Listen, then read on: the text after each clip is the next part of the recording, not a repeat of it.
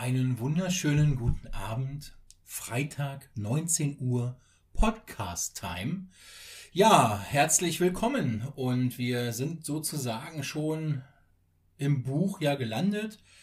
Letzte Woche habt ihr gehört, wie Isabella sich auf den Weg macht. Und wir würden dann auch gleich mit dem Vorlesen starten. Und wie immer zum Schluss halt noch ein bisschen was vom Buch, beziehungsweise wie wir euch so ein paar Sachen noch erklären können oder was uns halt bei dem Buch ja, ähm, aufgefallen ist, als wir es veröffentlicht haben. Aber wie gesagt, jetzt erstmal die Kapi Lesung. Genau, Kapitel 2. Auch von mir natürlich nochmal einen schönen guten Abend und ich freue mich, dass ihr alle wieder zuhört. Kapitel 2 die verblassten Buchstaben auf dem völlig verstaubten Ortsschild starrten sie unheilversprechend an. Glory Falls. Aber das musste ein Fehler sein. Das, was Isabella vor sich sah, konnte niemals die Stadt sein, in der ihre Tante ihr halbes Leben gelebt hatte.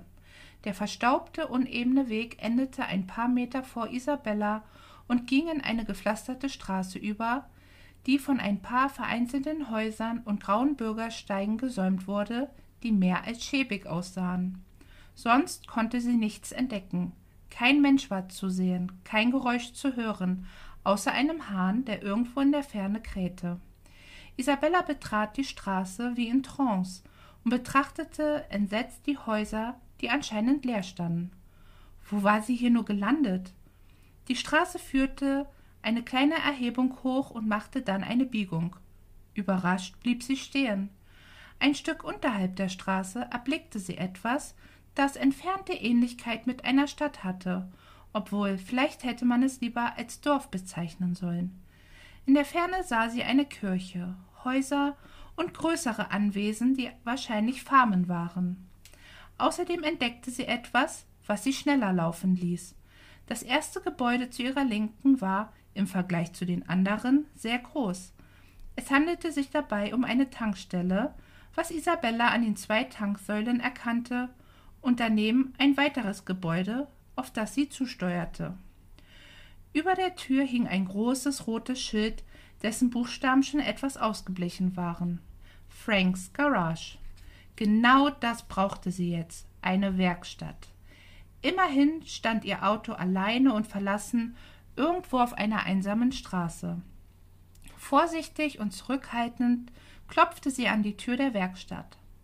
Als ich nichts tat, drückte Isabella die Türklinke runter und konnte erleichtert feststellen, dass sie nicht verschlossen war. Sie öffnete die Tür und trat vorsichtig in die Werkstatt, die hell erleuchtet war. Hallo, ist jemand hier? Neugierig sah sie sich um. Eine große Werkbank stand zu ihrer Linken. Darüber waren haufenweise Werkzeuge ordentlich angebracht. In der anderen Ecke, gleich neben der Hebebühne, stand ein Wagen, der ihre Aufmerksamkeit erweckte. Das Auto war alt, das konnte sie sehen, und die Motorhaube stand offen. Na toll, so eine Schrottschüssel hatte anscheinend einen Hebel, um die Haube zu öffnen.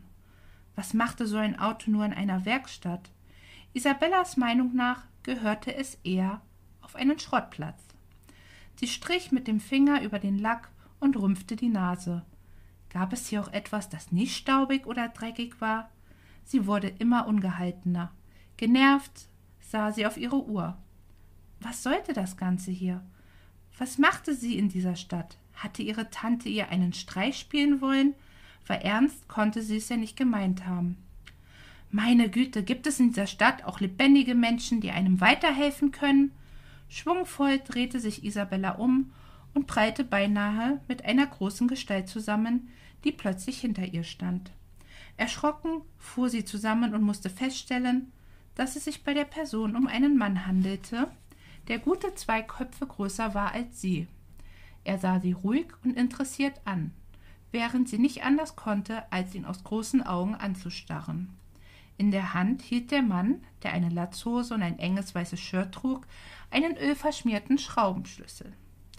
Isabella musste sofort an einen Horrorfilm denken, den sie noch vor ein paar Tagen gesehen hatte. Endlich fand sie ihre Stimme wieder. Mann, haben Sie mich erschreckt. Wo kommen Sie denn so plötzlich her? Er deutete auf die Tür hinter sich, die weit offen stand. Isabella hatte sie, nachdem sie in die Werkstatt betreten hatte, offen stehen lassen. Natürlich, woher denn sonst? Ich nehme mal an, Sie arbeiten hier in der Werkstatt. Dabei deutete sie auf den Schraubenschlüssel und lachte verlegen. Das oder Sie haben vor, mich damit niederzuschlagen und irgendwo zu verscharren, was ich eher als negativ bewerten würde, da ich finde, dass ich noch viel zu jung bin, um zu sterben und Lady, kann ich Ihnen irgendwie helfen? Der Mann war ihr mitten im Satz ins Wort gefallen. Isabella sah ihn verwundert an und kam sich ziemlich blöd vor. Sie war nervös, und da passierte es schon mal, dass sie einfach losplapperte. Die Stimme des Mannes war tief, hatte aber etwas Sanftes. Ja, natürlich. Ich suche die Stadt Glory Falls. Der Mann zog eine Augenbraue hoch und betrachtete sie von oben bis unten. Langsam ging er an ihr vorbei und deutete mit der Hand nach draußen. Haben Sie das Schild ungefähr eine Meile von hier gelesen? Isabella verschränkte die Arme vor der Brust und verdrehte genervt die Augen. Ja, das habe ich. Gut, und was stand da drauf? Sie drehte sich zu ihm um. Er legte gerade den Schraubenschlüssel auf die Werkbank und wischte sich seine Hände an einem Tuch ab, das ihrer Meinung nach in den Müll gehörte. Glory Falls stand auf dem Schild. Er sah sie an und lächelte dabei. Er hatte wirklich ein hinreißendes Lächeln. Isabella rief sich innerlich zur Vernunft. Dieser Kerl war unheimlich und unhöflich. Daran konnten auch seine breiten Schultern und die großen blauen Augen nichts ändern. Moment mal, was waren denn das für Gedanken? Was war nur mit ihr los? Wenn das auf dem Schild stand, nehme ich mal an, dass Sie die Stadt gefunden haben, nach der Sie gesucht haben, Lady. N nein, Sie verstehen nicht. Das muss ein Irrtum sein. Das hier kann unmöglich die Stadt sein, die ich suche. Ich weiß nicht mal, ob ich das hier als Stadt bezeichnen würde. Gibt es in der Nähe vielleicht noch einen Ort, der rein zufällig auch Glory Falls heißt? Der Mann kam auf Isabella zu, und diese ging automatisch einen Schritt zurück. Es gibt nur ein Glory Falls, und das ist dieses hier. Enttäuscht ließ sie sich auf einem Hocker in der Ecke sinken. Ihr Kopf schmerzte und sie war müde. Ihre Kehle war staubtrocken. Möchten Sie etwas trinken?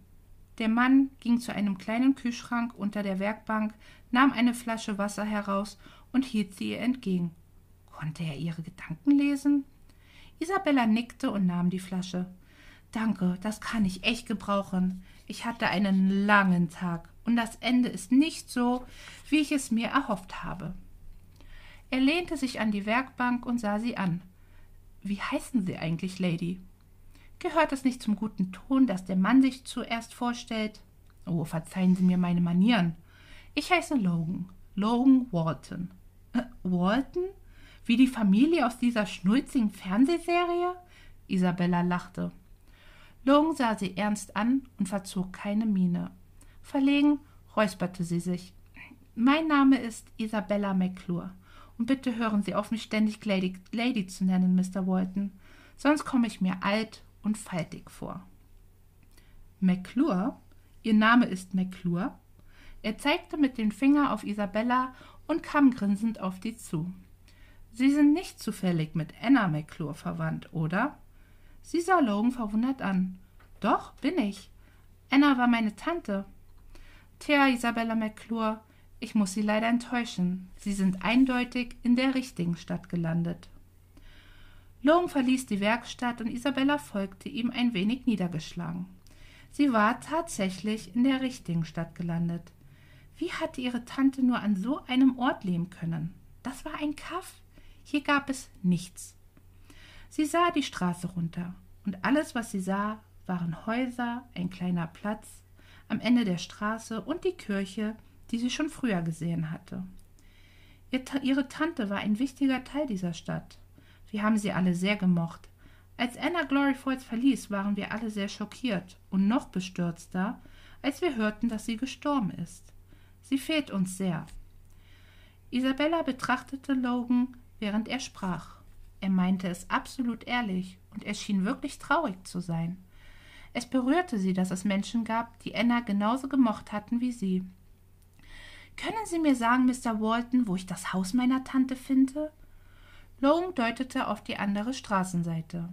Genau gegenüber von der Werkstatt stand ein kleines, winziges Haus, das alt und verfallen wirkte. Ungläubig starrte Isabella das Haus an. Das ist ein Witz, oder? Nein, wieso? Stimmt was nicht? Was nicht stimmte? Einfach alles stimmte nicht. Das Ding ist winzig und dreckig. Da drinnen kann ich doch nicht wohnen. Bestimmt fängt man sich da irgendeine Krankheit ein. Sie verzog angewidert das Gesicht. Blödsinn. Sie müssen es nur ein wenig putzen und etwas herrichten, und schon sieht es wieder aus wie neu. Sie wissen doch, wie das geht, oder? Also putzen, meine ich. Isabella sah ihn beleidigt an. Natürlich, was denken Sie denn von mir, Mr. Walton? Das wollen Sie gar nicht wissen. Empört drehte sie sich um, schnappte sich ihr Gepäck und lief wütend über die Straße, ohne nach links oder rechts zu gucken. Was sollte schon passieren? Autos gab es anscheinend in dieser Stadt nicht. Auto. Es fiel Isabella wieder ein. Das war doch der Grund gewesen, warum sie überhaupt in die Werkstatt gekommen war. Sie drehte sich um und ging wieder zurück Richtung Werkstatt. Logan stand im Türrahmen und betrachtete Isabella. Mein Wagen. Ich hatte auf dem Weg hier einen kleinen Unfall und mein Wagen steht immer noch irgendwo auf der Straße. Ungefähr zwei Stunden zu Fuß von hier.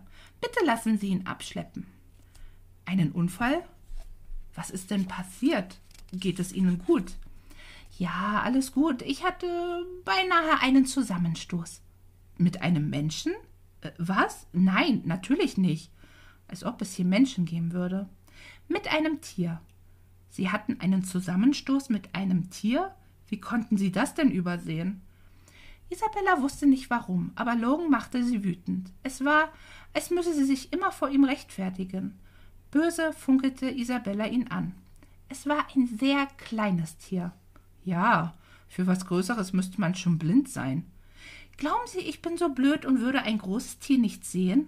Es grenzt ein, ein Wunder, dass ich dieses kleine Tierchen überhaupt gesehen habe und nicht einfach drüber gerauscht bin. Und eines sage ich Ihnen noch, Mr. Walton. Anstatt mich hier so auszuquetschen, sollten Sie sich lieber auf den Weg machen und meinen Wagen holen. Isabella war jetzt richtig in Fahrt und fuchtelte wild mit den Händen in der Luft genau vor Logans Gesicht herum. Dieser hob beschwichtigend die Hände und wich ab und an aus, um sich nicht eine Ohrfeige von ihr einzufangen. Meine Güte, diese Frau musste bei dem Unfall schwer am Kopf verletzt worden sein. Das hoffte Logan zumindest. Schon gut, Lady. Ich werde sehen, was ich tun kann, okay? Ist der Wagen schwer beschädigt? Unsicher sah Isabella Logan an. Keine Ahnung.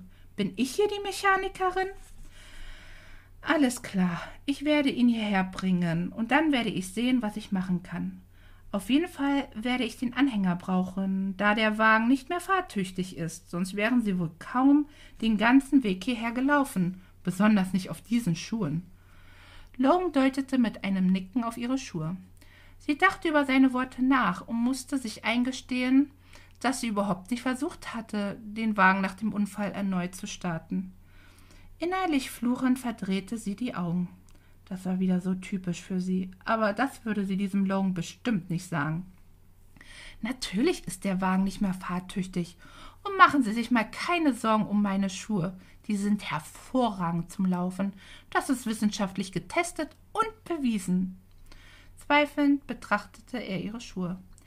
Es ist übrigens ein Beetle Cabrio. Nur damit Sie wissen, wonach Sie suchen müssen, Mr. Walton. Wenn es Ihnen hilft, ich habe ein Bild von dem Auto auf meinem Handy. Isabella begann in ihrer Tasche zu wühlen. Das ist nett, aber ich denke, ich werde es auch so finden. Es gibt bestimmt nicht viele Autos, die auf der Landstraße stehen und einen Zusammenprall hatten. Was war es? Eine Kuh? Sie hielt inne und errötete. Erstens, Mrs. Walton, war es nur ein beinahe Zusammenstoß. Und zweitens war es ein kleines, fast unsichtbares Tier. Verstanden? Long nickte, konnte sich ein Grinsen jedoch nicht verkneifen. Übrigens, im Handschuhfach liegt das Handbuch für das Auto, falls Sie nicht mehr weiter wissen. Lesen sollten Sie ja können. Und falls Sie doch Hilfe brauchen, lese ich es Ihnen gerne vor. Schnaubend drehte sie sich um und ließ ihn einfach stehen. Sie fühlte sich gut. Diesem Long hatte sie es echt gegeben. Isabella schnappte sich ihr Gepäck und ging auf die andere Straßenseite auf das Haus ihrer Tante zu, ohne Logan eines weiteren Blickes zu würdigen. Das Gartentor war aus Eisen, verschnörkelt und wunderschön gearbeitet. Ein leichter Druck von Isabella reichte schon aus und das Tor sprang quietschend auf. Sie betrat den Vorgarten, der groß, aber völlig verwildert war. Die Stufen zur Veranda und die Veranda selbst boten einen erbärmlichen Eindruck. Genau das gleiche Bild bot sich bei der Fassade des Hauses. Die weiße Farbe blätterte an mehreren Stellen ab. Vorsichtig darauf bedacht, wohin sie trat, setzte sie einen Fuß auf die Stufen der Verandatreppe. Das Holz gab leicht nach, fühlte sich morsch an und an einigen Stellen hatte sie Löcher. Die Veranda war nicht überdacht und führte nur an der Vorderseite des Hauses lang. Vor der Haustür blieb sie stehen und musste sich eingestehen, dass sie gar keinen Schlüssel für die Tür hatte. Also, sie hatte schon einen, aber der lag im Handschubfach ihres Autos, und wo das war, wusste sie. Weit weg. Isabella schüttelte den Kopf. Sie musste echt an sich arbeiten.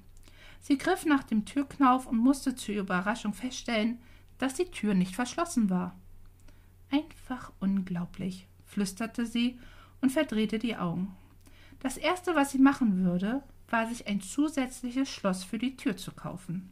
Man konnte ja nie vorsichtig genug sein. Man las ja allerhand über Kleinstädte und Serienmörder. Wer weiß, was für gefährliche Psychopathen hier auf sie lauerten. Isabella kannte sich mit solchen Sachen aus. Immerhin kam sie aus einer Großstadt. Sie hatte alle Krimiserien gesehen, die es gab, und da Glory Falls nun doch nicht so war, wie sie es sich vorgestellt hatte, würde sie lieber auf Nummer sicher gehen. Allein dieser Logan auf der anderen Straßenseite.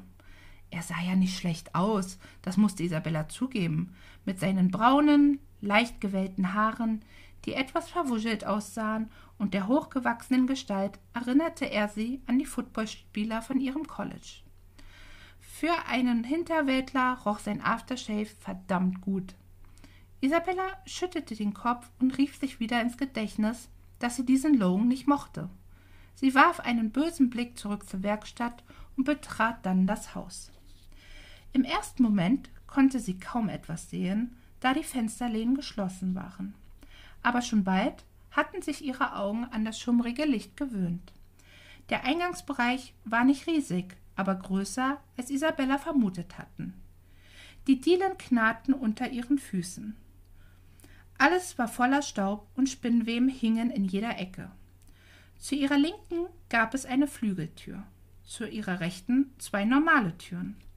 Außerdem führte eine einfache Holztreppe in den ersten Stock.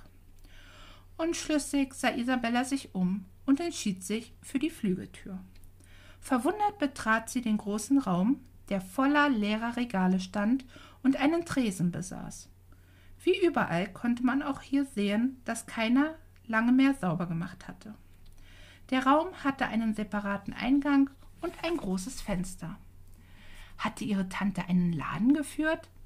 Isabella hatte nie davon gehört, aber wofür sollte dieser Raum sonst genutzt worden sein? Bestimmt war es eine Boutique gewesen. Anna hatte immer viel Freude an Mode gehabt und ihr Geschmack war exquisit gewesen. Isabella ging wieder in den Flur und betrat das erste Zimmer auf der rechten Seite. Das erste, was ihr auffiel, war der Kamin auf der anderen Seite des Zimmers. Das musste wohl das Wohnzimmer sein.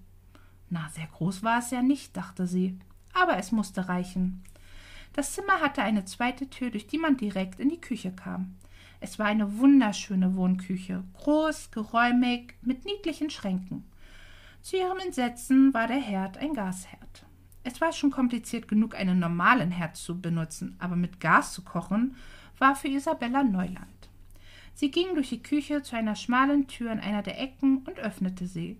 Zum Vorschein kam eine kleine, dunkle Kammer, an deren Wänden Bretter angebracht waren. Das musste eine Speisekammer sein.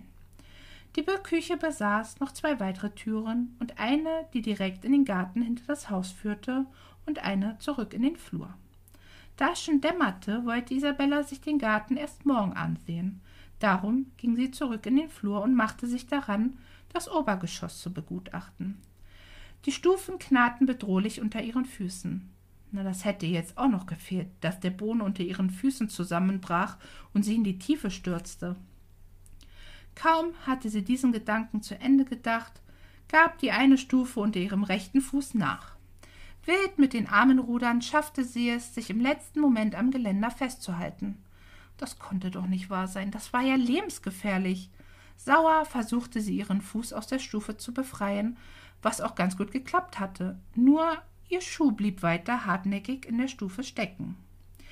Isabella begann stärker an dem Schuh zu ziehen, jedoch ohne Erfolg.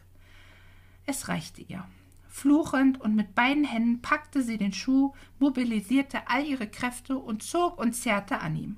Sie spürte eine Bewegung und dann war der Schuh frei. Voller Stolz hielt sie ihn in die Luft. Isabella gegen die Stufe 1 zu 0 gewonnen. Aber was war das? Ungläubig betrachtete sie ihren Schuh. Sie hätte weinen können. Sie hatte es zwar geschafft, den Schuh zu befreien, jedoch war der Absatz abgebrochen und steckte immer noch in der Stufe. Wütend, den Tränen nahe, schleuderte sie den Schuh die Treppe runter, wo er gegen die Wand prallte und liegen blieb. Sie versuchte sich zu beruhigen und sagte sich immer wieder, dass es nur ein Schuh sei. Isabella stand auf, zog den anderen Schuh aus und stopfte ihn in ihre Tasche. Endlich oben angekommen, ging sie in ein Zimmer nach dem anderen. Das erste war ein kleiner, leerer und dunkler Raum. Vielleicht würde das ihr Büro werden. Das zweite war das Badezimmer.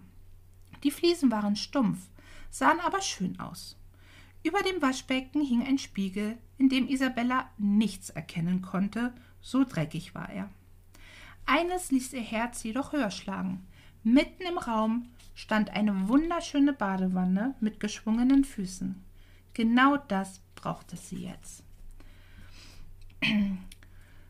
Sie ging näher und drehte den Hahn auf.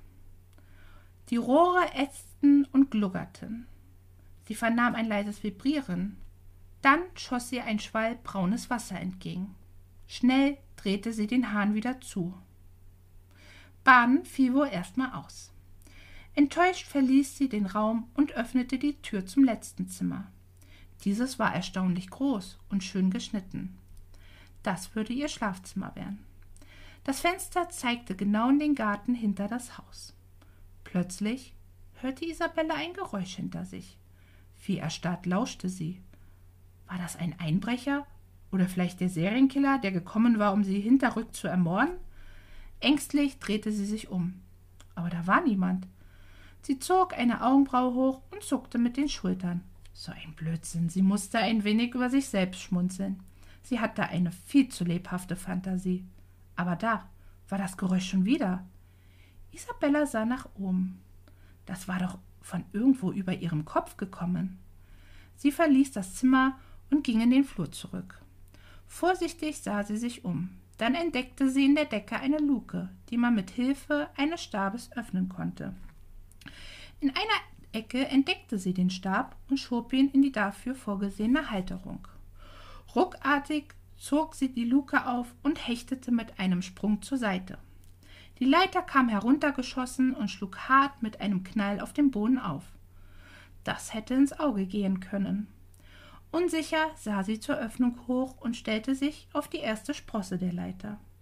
Dann hielt sie inne. Das Geräusch kam tatsächlich vom Dachboden. Sie kletterte weiter nach oben und schob ihren Kopf vorsichtig durch die Öffnung. Deprimiert ließ sie den Kopf hängen. Wie hätte es auch anders sein sollen? Im Dach über ihr ragte ein großes Loch.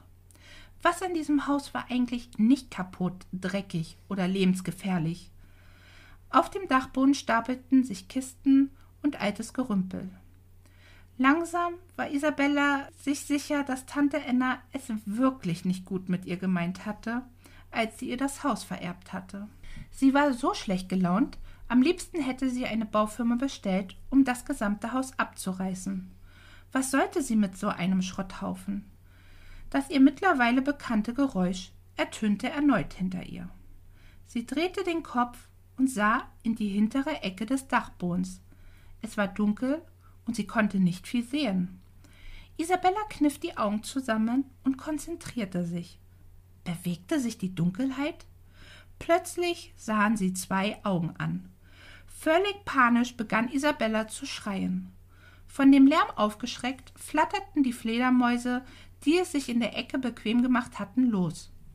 So schnell sie konnte, rutschte sie die Leiter herunter, rannte wild mit den Armen um sich schlagend die Treppe herunter und stolperte aus dem Haus. An einer der Stufen, die in den Vorgarten führte, blieb sie mit dem Fuß hängen und stürzte der Länge nach mit dem Gesicht voran hin. Benommen und schwer atmend blieb sie liegen. Was für ein Scheißtag. Isabella hörte, wie das Gartentor aufging und jemand auf sie zukam. Ist bei Ihnen alles okay? Haben Sie sich wehgetan? Sie erkannte Longs Stimme. Langsam rappelte sie sich hoch. Danke, es geht schon. Er reichte ihr seine Hand. Kommen Sie, ich helfe Ihnen. Nein, danke, mir geht es gut. Sie schlug seine Hand weg, dann sah sie sich leicht verwirrt um. Ihr Kopf tat weh. Das sieht aber nicht so gut aus. Er deutete auf ihre Stirn, und Isabella fuhr langsam mit ihren Fingern über eine Stelle, die sich rau und feucht anfühlte. Dann betrachtete sie ihre Hand und musste feststellen, dass sie rot war. Oh nein, auch das noch. Blut. Ihr wurde schlecht und alles begann sich zu drehen. Ihre Knie wurden weich und sie schwankte leicht. Long packte sie am Arm und hielt sie fest. Ich glaube, mir geht es doch nicht so gut, flüsterte Isabella benommen. Das denke ich auch, Lady. Long führte sie behutsam über die Straße zur Werkstatt. Vorsichtig legte er sie auf eine alte, abgewetzte Couch, dann begann er in einer Schublade nach etwas zu suchen. Isabella fühlte sich miserabel. Wäre sie, wäre sie doch bloß in Houston geblieben. Welcher Teufel hatte sie bloß geritten, nach Gloryford zu kommen? Ihr stiegen Tränen in die Augen. Lone kniete sich vor ihr auf den Boden und benetzte ein Stück Stoff mit einer durchsichtigen Flüssigkeit. Er schob ihren Pony zur Seite und begann vorsichtig die Wunde zu reinigen. Das brennt vielleicht ein bisschen. Ein bisschen war untertrieben. Es brannte wie die Hölle. Sie biss die Zähne zusammen und verzog das Gesicht. Aua, das tut weh. Gleich vorbei. Was waren Sie in Ihrem früheren Leben? Folterknecht? Logan musste schmunzeln. Nein, ich glaube nicht. Oh doch, Ihnen macht das doch Spaß. Logan lächelte, dann klebte er Isabella ein Pflaster auf die Stirn. So, fertig. Er stand auf und räumte alles weg. Warum haben Sie eigentlich so geschrien, Lady? Er bekam keine Antwort. Hat es Ihnen die Sprache verschlagen? Als er sich umdrehte, sah er, dass sie eingeschlafen war und leise schnarchte. Sie erwachte aus einem traumlosen Schlaf und sah sich um. Ihr Kopf hämmerte, aber sonst fühlte sie sich ganz gut. Isabella sah den Mann, der mit seinem Oberkörper halb in einem Auto hing. Sie war in der Werkstatt von diesem Long. Wie spät war es? Sie schlug die Decke zur Seite und setzte sich auf. Wie lange habe ich geschlafen? Long blickte zu ihr rüber und kam auf sie zu. Nicht lange. Vielleicht eine halbe Stunde. Wie fühlen Sie sich? Als ob ein Lastwagen mich überfahren hätte. Isabella stand auf und ging zum Fenster. Draußen war es mittlerweile dunkel geworden. Hätte der Möbelwagen nicht schon längst hier sein müssen? Sie sah auf die Uhr. Wo waren nur ihr Handy und ihre Tasche? Ach, richtig, die waren in dem Horrorhaus. Sie ging zur Tür der Werkstatt und öffnete sie. Wo wollen Sie hin? Ins Haus, mein Handy holen. Der Möbelwagen hätte schon längst da sein müssen. Den Weg können Sie sich sparen, Lady.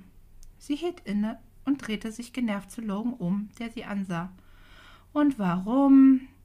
Weil sie hier kaum Empfang haben werden. Sie kniff die Augen zusammen. So ein verdammter Mist.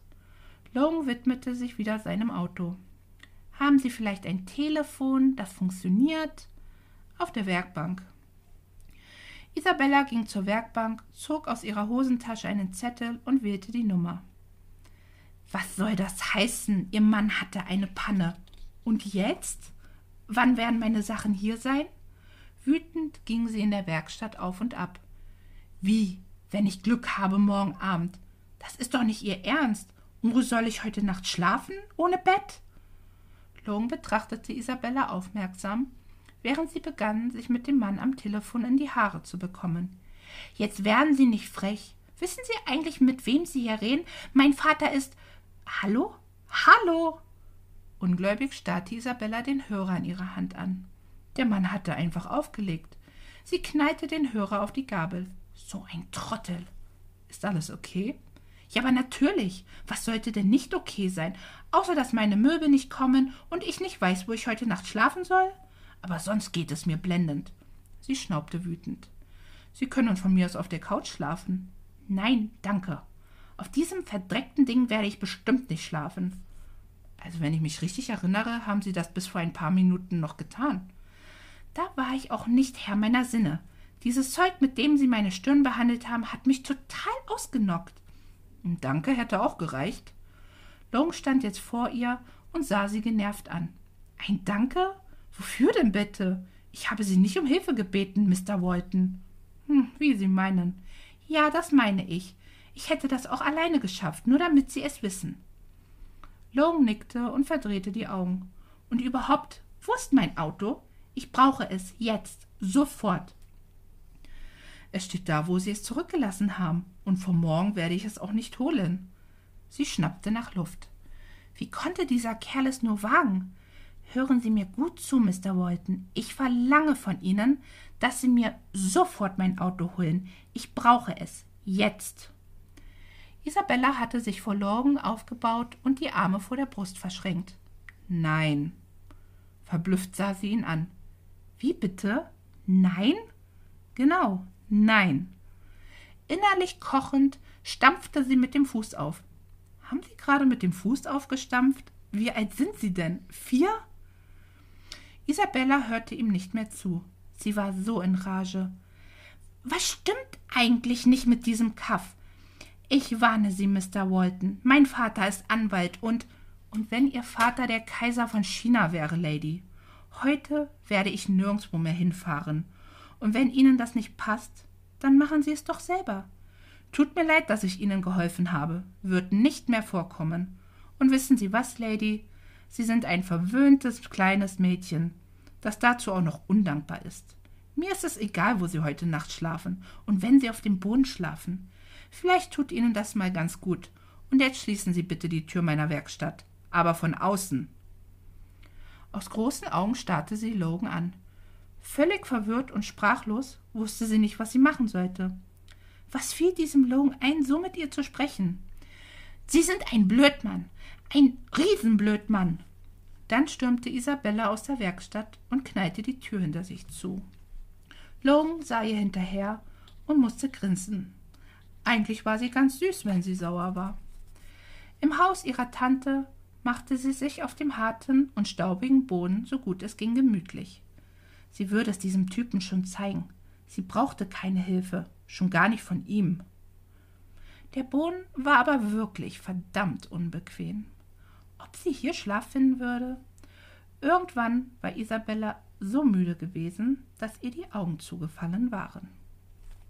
Ja, herzlichen Dank fürs Vorlesen. Ja, zweite Kapitel, jetzt schon gemacht und äh, gelesen.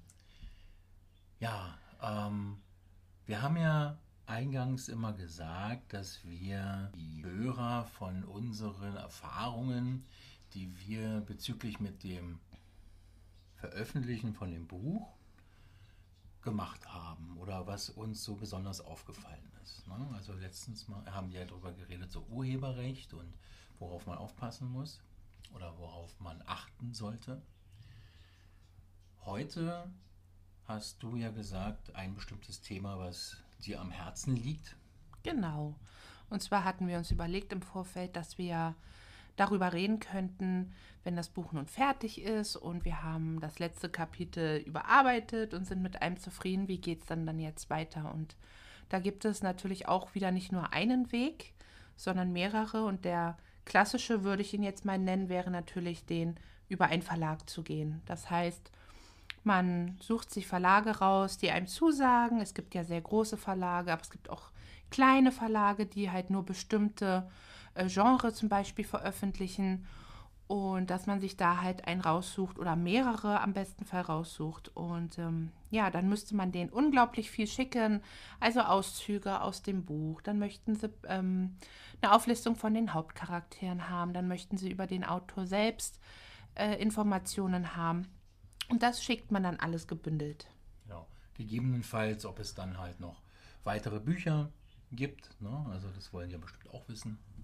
Ja, das sind dann alles so Sachen, wenn die dann einnehmen würden, mhm. äh, sind das natürlich alles Dinge, die dann mit denen beredet werden würden und dann auch festgehalten werden würden vertraglich. Aber erstmal muss man ja dahin kommen, ja. dass sie einen überhaupt auswählen und das kann wirklich lange dauern. Also wir reden da von sechs Monaten bis ein Jahr, ähm, weil die natürlich viel Zulauf haben. Es gibt ganz, ganz viele Menschen, die tolle Bücher schreiben und die gerne ihre Bücher veröffentlicht haben möchten und deshalb ist es wirklich eine Geduldssache. Und dann hofft man natürlich, dass man im besten Fall eine positive Antwort bekommt. Aber es kann natürlich auch darauf hinauslaufen, dass Verlage ein aus welchen Gründen auch immer ablehnen. Genau, das können ja viele vielfältige Gründe sein. Es muss nicht sein, dass man denkt, dass man schlecht ist oder so, sondern es kann auch sein, dass es halt nicht in den Verlag hineinpasst. Absolut, ne? also, absolut. Also mit Schlechtsein, denke ich mal, hat das oftmals nichts zu tun ähm, wie du schon sagst, sondern man passt nicht rein. Momentan ist vielleicht einfach auch gar keine Kapazität da. Ähm, also das kann ganz vielfältig sein. Und dann ist natürlich die Frage, was macht man denn dann, wenn man abgelehnt wird oder vielleicht auch sagt, ich möchte eigentlich gar nicht so lange warten. Ich möchte eigentlich mein Buch relativ zeitig veröffentlichen. Und dann kann man natürlich den Weg gehen, so wie wir es gemacht haben, dass wir sagen, äh, wir verlegen das Buch selbst. Und so haben wir das dann letztendlich auch gemacht. Ja, und ähm, da ist natürlich der Schritt, was äh, muss man alles bedenken. Wir haben uns da viel belesen und viel schlau gemacht und auch ähm, Eventualitäten durchgespielt, äh, was passiert, wenn. Und wir sind dann auf eine, eine Buchdruckerei gekommen äh, hier in Berlin, die ähm, mit dem Telefonat anfänglich äh, dachte ich oder wir dachten, mhm ja, die lachen uns da mehr oder weniger aus, wenn wir da kommen mit dem Buch und ähm, da unsere Stückzahl präsentieren. Das war aber gar nicht so. Nee, das war total positiv und da waren wir wirklich ganz begeistert, weil gerade wenn man das dann alles selber macht, ähm, ist das ja auch immer eine, eine, Geldfrage, eine Kostenfrage, müssen wir mal ganz ehrlich sein. Und ähm, natürlich gibt es unglaublich viele Druckereien, die sagen, klar, gar kein Problem, drucken wir ihnen. Ähm, ab 10.000 Stück aufwärts und dann stehst du erstmal da und denkst, boah, wer bezahlt das und vor allen Dingen, wo lagere ich das? Und diese Druckerei hier in Berlin, die war so toll oder die ist immer noch so toll. Wir kamen da mit unserer wirklich Mini-Stückzahl an.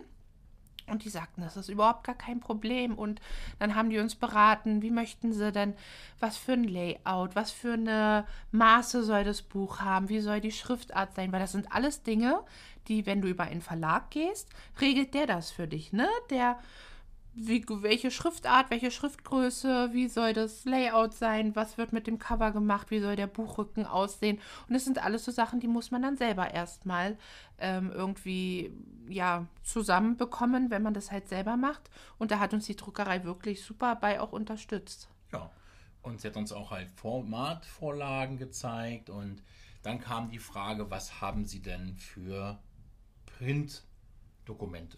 Und ähm, ja, das ist natürlich dann schwierig, dass man dann halt ähm, bestimmte Schreibprogramme halt dann erstmal ähm, formatieren muss, so dass die Druckerei damit was anfangen kann. Und wenn so eine Druckerei das normalerweise macht, äh, lassen die sich das auch bezahlen. Ich will jetzt nicht sagen gut bezahlen, weil das ist wirklich auch Aufwand und der muss halt bezahlt werden. Und der hat sich unsere Formatvorlagen genommen und hat sich das angeguckt und man sah schon so ein leichtes Schmunzeln im Gesicht und er sagte, machen Sie sich mal keine Probleme oder machen Sie sich mal keine Sorgen, wir machen das. Ja, und ähm, sieben Tage später hatten wir dann schon per E-Mail den Vordruck. Ja, also die hatten unglaublich viel Geduld mit uns, weil das ist ein reiner Lernprozess, so ein Buch veröffentlichen. Wir kommen jetzt beide beruflich nicht aus der Branche, sage ich mal, wo man vielleicht schon mit Layout oder mit Veröffentlichung von irgendwie Sachen zu tun hat. Und das war gerade von deiner Seite, war das natürlich ein absolutes Reinarbeiten, Reinlernen und das ich weiß nicht, wie viele Tage und Nächte du damit verbracht hast.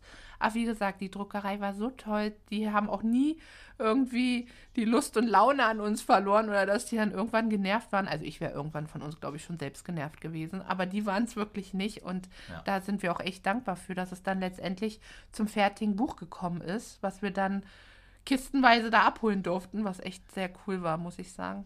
Ja, also wie gesagt, ähm, die haben uns auch gefragt, ob wir eine ISBN-Nummer haben.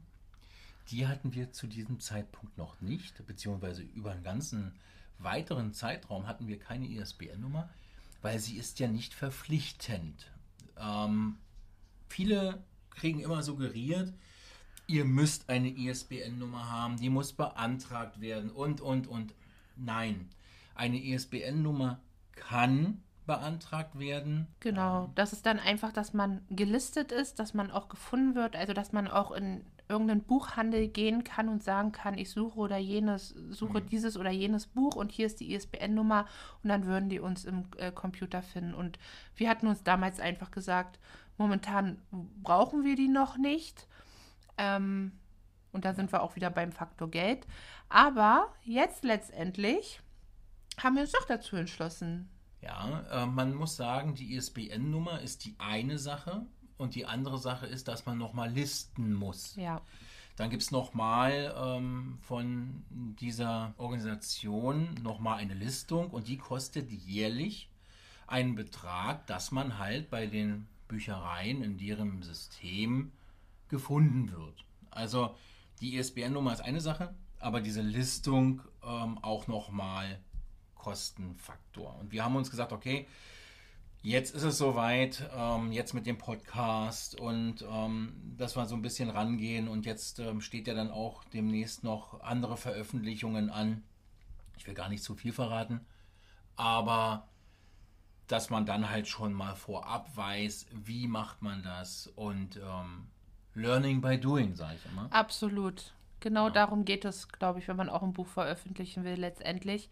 Also, wie gesagt, es gibt viele Wege, den klassischen Weg über einen Verlag, den, den ich jetzt auch nicht, wo ich jetzt auch nicht sagen würde, oh, das ist ein schlechter Weg, mach das bloß nicht so, mach das so, wie wir es gemacht haben. Da muss jeder seinen Weg finden und auch ganz ehrlich, ich bin ja auch einem Verlag gegenüber nicht abgelehnt, ne? Also wenn jetzt ein Verlag kommen würde, hallo, alle, die jetzt zuhören, ne? Und sagen würden, äh, wir möchten dein Buch verlegen, naja klar, kann man da gerne drüber sprechen, aber zum damaligen Zeitpunkt war das einfach unser Weg, wie wir ihn gehen wollten und damit auch glücklich und zufrieden sind, muss ich ehrlich sagen. Aber da muss halt jeder seinen Weg finden. Und ich finde, es ist aber immer so schön zu sehen oder auch mal zu hören, besser gesagt, dass es nicht nur diesen einen Weg gibt, sondern dass, wenn man sich da ein bisschen hinterklemmt, ein bisschen Arbeit und Zeit investiert, dass man da auch wirklich auch noch andere Wegen, Wege gehen kann. Wenn man eine Druckerei fragt, ob äh, man einfach mal die Vorstellung mit denen teilen kann oder ihnen einfach mal zeigt, was man hat, dann sind die auch offen. Also wir können euch gerne ähm, dann mit dem sozialen Medien, wenn ihr da Interesse habt, äh, die Druckerei nennen. Das machen wir jetzt hier nicht, weil wir wollen auch keine Werbung machen. Aber wenn ihr spezielle Fragen dazu habt, könnt ihr euch an die wenden. Oder es gibt so viele andere Druckereien, die sind da mit Sicherheit offen und haben feste Preise, was was kostet, welche Seite farbig und so weiter. Und wenn man sagt, okay, man hat eine kleine Stückzahl, man möchte das erstmal probieren, dann denke ich mal, ist das gar nicht der falsche Weg. Ja, absolut nicht. Also ich denke, da hat jeder irgendwo in seiner Umgebung, in seiner Stadt, wo auch immer man wohnt, äh, die Möglichkeit. Und dank des Internets ähm, findet man ja auch alles Mögliche. Ja, also. Ja.